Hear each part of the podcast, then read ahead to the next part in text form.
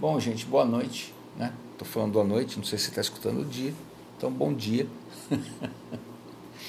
é, gente, hoje eu vou falar algo. Ah, estamos chegando no fim do ano e muitos não conseguiram realizar os seus sonhos por causa dessa, principalmente por causa dessa pandemia. Muitos perderam o emprego, muitos tiveram seu salário reduzido enfrentaram problemas, né, estão enfrentando problemas, não conseguiram realizar os seus planos para esse ano. Tá? Mas eu quero deixar uma mensagem hoje de atitudes que nós temos que ter diante de Deus, mesmo diante da adversidade. Gente, eu vou falar isso baseado na passagem de 2 Reis 4, de 1 a 7. E eu recomendo, né, para os que não estão familiarizados com esta passagem, que é a passagem do profeta Eliseu com a viúva e as vasilhas de azeite, que vá, leia a passagem e volte e, e escute o, a mensagem, para que você tenha uma, uma visão mais ampla do que eu vou estar dizendo. Tá? É 2 Reis 4, de 1 a 7. Então, vou tentar ajudar você nessa, nessa, nesse podcast a sair da ignorância, a sair da falta de conhecimento sobre as atitudes que você deve ter tomar junto a Deus, para que a solução dos seus problemas possam vir mais rápido sobre a sua vida. Tá? Eu vou pontuar sete passos né, para que a solução do problema venha sobre a sua vida tá? e você possa glorificar a Deus pelo livramento que Ele vai dar para você. Porque apesar de sabermos que Deus pode resolver qualquer problema, muitas vezes ficamos esperando no Senhor, mas sem saber o que temos que fazer e como temos que agir. Né? E é sobre isso que eu vou falar hoje, sobre a nossa coparticipação na resolução desses problemas. Porque eu quero frisar uma coisa: tudo que Deus for fazer na sua vida, tudo, absolutamente tudo, seja ministério, seja cura, seja bênção, você sempre será coparticipante, você sempre terá uma parte para fazer, tá? Então, assim, é, é, vamos, vamos ao, ao, podcast, tá? As passagens. Em primeiro lugar, identifique o problema. Você poderá me dizer, né, como eu estava falando, o problema é financeiro. Porém, identificar é algo um pouco mais profundo. Entenda por que você está sem dinheiro. Tá? E qual foi o erro que você cometeu ou a situação que você enfrentou para passar por isso. Tá? É, você tem que ir um pouco mais a fundo. Como você pode ver na passagem, por isso que eu recomendei, né? Vou falar das, da, na passagem, por isso que recomendei. Vá, leia a passagem, caso você não, não, não saiba qual é, para ter um entendimento melhor. Tá? Como você pode ver na, na passagem, apesar de servir ao Senhor, eles tinham dívidas e compromissos financeiros, ela e o marido. E com a morte desse, a única forma de pagar com a, era com a vida dos seus filhos. Preste bem atenção. Muitas vezes, nossos filhos pagam pelo erro que cometemos. Ela sabia muito bem o problema que estava enfrentando e sabia também o que haveria de enfrentar pela frente. Porém, mesmo assim, confiou no Senhor. Tá? Seja sincero com Deus, o segundo passo, seja sincero com Deus e consigo mesmo. Eliseu, né, o profeta da passagem, não tinha imediatamente a solução para esse problema, o problema da viúva. E ele respondeu a ela com uma pergunta: O que hei de te fazer? Em outras palavras, ele estava dizendo: Meu Deus, o que, que eu vou fazer agora? Foi uma oração sincera diante de Deus, como que falando sozinho. Eliseu, naquela hora, apresentou a situação a Deus, pois ao ver o problema da viúva, não visualizou uma solução imediata para a mesma. Então ele buscou aonde? Socorro no Senhor, porque é onde nós temos que buscar o socorro, sempre. É uma atitude sábia agir com sinceridade diante de Deus. Senhor, olha, eu errei, comprei o que não devia, gastei muito. Senhor, estou desempregado, me abre uma porta, me mostra uma direção, tá? Não é errado ter dúvida, não é errado ter esse tipo de segurança, desde que nós apeguemos ao Senhor buscando resposta e segurança nele, tá? Nós temos que sempre buscar ao Senhor. Já falei nisso em outros podcasts temos que estar sensível ao Espírito Santo sempre. Em terceiro lugar, ofereça a Deus o que você tem em mãos. A viúva não tinha muito nas mãos, apesar de uma botija com azeite.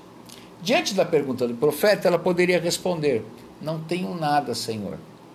Talvez pudesse ela pensar: ah, não vou dizer que tenho só azeite, pois não valerá de nada. Vou chegar para Eliseu e falar: ah, eu tenho um pouquinho de azeite aí numa botija. Ela perderia a bênção.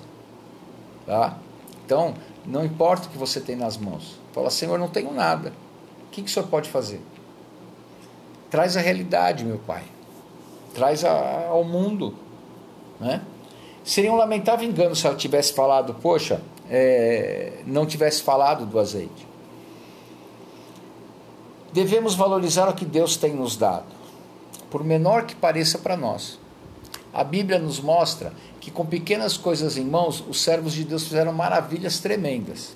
Ah, você pode ver Moisés com o cajado, uh, Davi com a funda.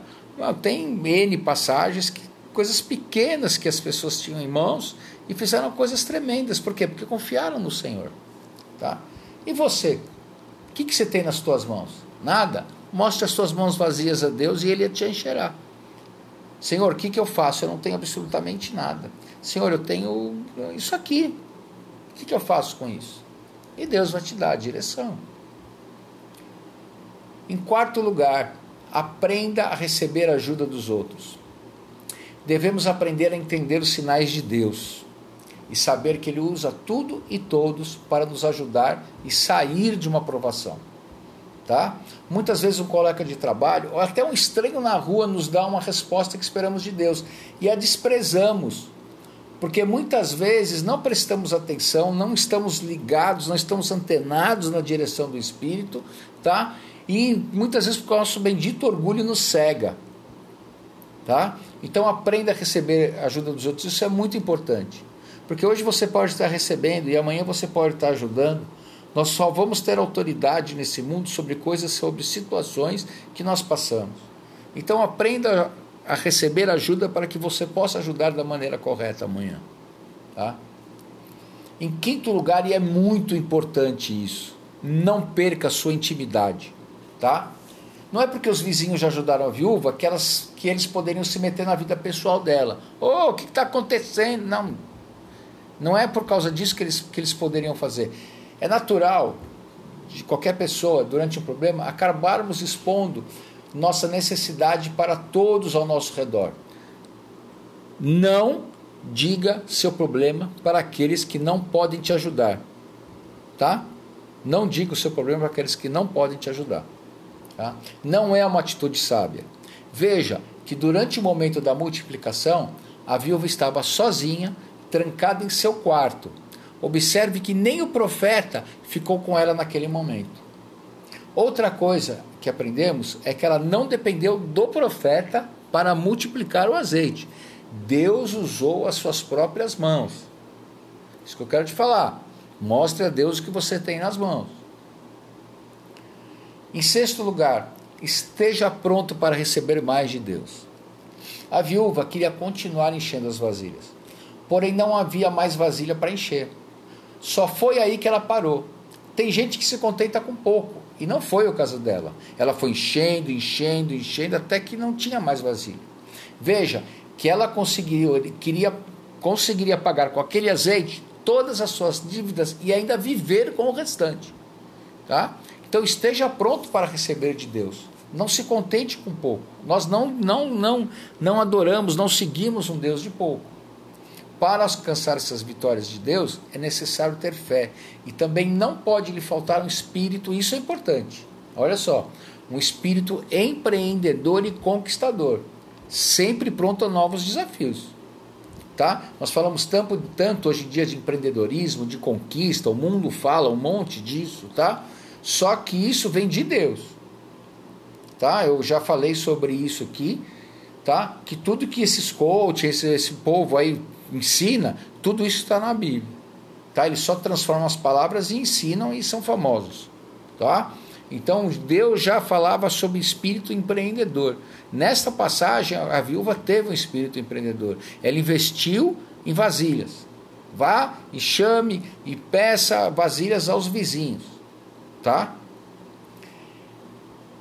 E por sétimo lugar, entenda porque Deus te abençoou. Deus não cura uma doença só por curar. Tá? Deus não vai te livrar, trazer um livramento financeiro só por trazer. Pois afinal, mais cedo ou mais tarde, né, no caso da doença, a morte virá mesmo. Deus não faz um milagre só por fazer. A fidelidade a Deus também consiste em voltar a Deus com a bênção e perguntar: que queres que eu faça agora que adquirir a minha vitória? Tá? É, é...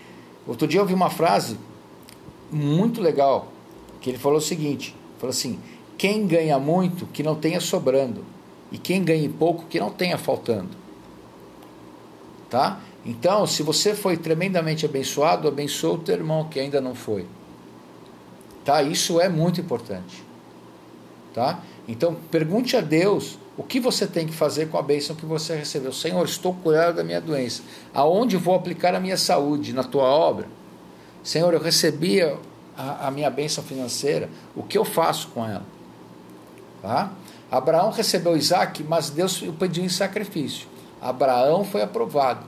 Será que você conseguiria passar pela prova de fidelidade a Deus para depois de alcançar a vitória? Você viria a Deus novamente? Porque tem muita gente que só busca a Deus na necessidade. E aí? Ah? Bom, gente, espero que eu tenha ajudado vocês nesses sete passos. Porque certamente Deus tem uma vitória garantida para a sua vida. Se você tiver as atitudes corretas e esperar nele. Esteja orando ao Senhor, pedidos para que as janelas se abram sobre a sua vida e receba a providência de Deus. Bom, gente, espero que o que te disse hoje seja uma clara orientação de como proceder quando finalmente Deus vier com a providência sobre a sua vida. Tá bom, gente? Obrigado mais uma vez. Tá? Espero que eu possa, com essas palavras, ter ajudado você. Tá? Obrigado e até a próxima.